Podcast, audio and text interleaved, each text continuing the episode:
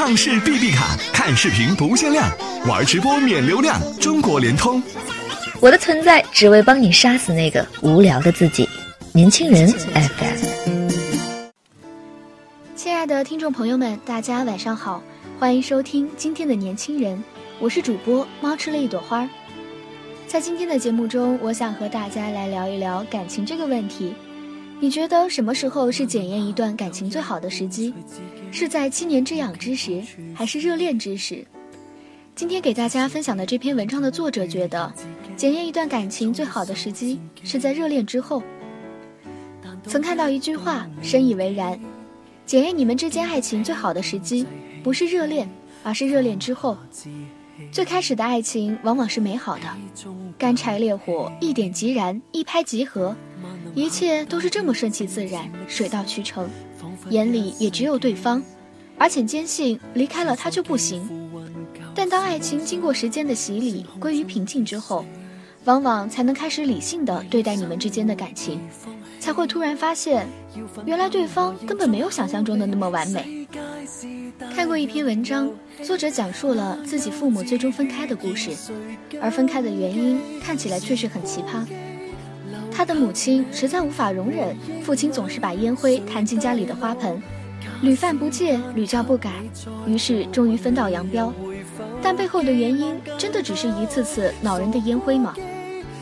一段亲密关系分崩离析，最常见的导火索都是一些再常见不过的细碎小事，但其实这些小事背后藏着的却是两人的步调节奏早已不再吻合，南辕北辙的爱情。早晚会有一天向左走，向右走。在前段时间大火的《我的前半生》当中，罗子君和陈俊生的婚姻解体让我们唏嘘不已，前夫哥出轨的渣男行径也必须谴责。但他们分开的深层原因却是值得反思的。你负责赚钱养家，我负责貌美如花。刚被离婚的罗子君想不通，为什么男人前一天还说永远爱我，只要我开心就好？第二天就会跟着一个没我漂亮、没我聪明的女人跑了。陈俊生的背叛不值得可怜和同情，但罗子君的固步自封同样不应该被鼓励。两个相爱的人一定要时不时的拿出他们各自的地图看一看，是不是两个人已经离得太远了。当陈俊生每天沉浸在尔虞我诈、焦头烂额的工作当中，罗子君却依然活在自己的童话世界而不自知。一个人每天都在辛苦的向上爬，另一个却停滞不前，两个人早已不在同一频道上，分开只是时间的问题。而如何让两个人保持同频呢？确保有共同的目标，两个人的步调有快有慢，但只要方向一致，至少不会跑出轨道。确保轨道相同的大前提，再去探讨两个人频率的问题，才是真正的可行。同样的大热剧《人民的名义》，宏大的故事情节让我们大呼过瘾，而同样引起热议的便是那一对对亲密关系。我们看那些最终走到尽头的婚姻，有一个共同点，目标不同。达康书记一心扑在工作上，而妻子欧阳靖却渴望着少女般的爱情，目标早已错乱，生活也南辕北辙。祁同伟与天斗，与地斗，与人斗。而妻子梁璐，即使慢慢从仇恨中爬出来，却始终也走不进祁同伟的内心。曾有句话这么形容长久的爱情：有着共同的人生目标，有着相近的观念，往往会走得比较久。忠贞这东西，在三观不一致下，总有一天会消失的。两个人的同频，绝不是一种放弃自我的依赖关系。婚姻走到破裂，一方对另一方说。我为了你放弃了那么多那么多，你却会这么对我。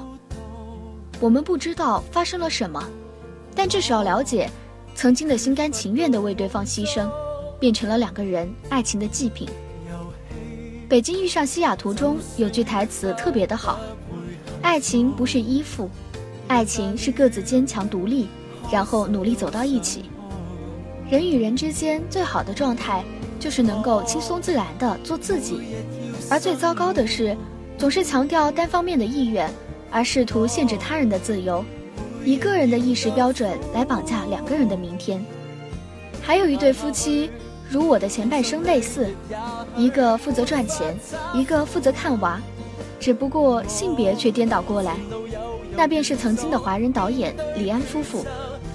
李安当年窝在家里，或是找一份低工资的零工，每天写剧本，就这么写了很多年，经济负担几乎全扛在了妻子身上。但即使看起来两个人如此的不同频，但他们却始终有一个共同的梦想，一个美好家庭的梦想。但李安的故事又和罗子君完全不相同。罗子君真的留在了自己给自己建的一个童话世界中，但李安投入的所有时间，都是为了他和妻子的共同梦想。名不见经传的李安，在当年凭借《喜宴》在柏林电影节上获得了金熊奖。在遇回到台湾之后，各种庆祝晚宴不断。有一次桌上菜肴丰富，李安看着一碗鱼翅汤，忍不住流泪。大家都以为他是喜极而泣。而后来，李安告诉朋友说，自己在美国卧了七八年，每天吃最简单的食物。今天吃饭喝到鱼翅汤，我突然想到美国的老婆和小孩，那么多年都是吃最简单的东西，就忍不住哭了。同频下的爱情，长久且令人感动。到这里，今天的年轻人就全部结束了，感谢您的收听。想了解更多关于年轻人 FM 的信息，请关注微信公众号 youngs 一九八一，或直接搜索“年轻人”即可。关于爱情这个问题，你有任何想要讨论的，也可以在留言区来和我们进行互动。我是主播猫吃了一朵花，让我们下期节目再见。畅视 B B 卡，看视频不限量，玩直播免流量，好快好玩，全国不限量，疯狂打 call 吧！中国联通。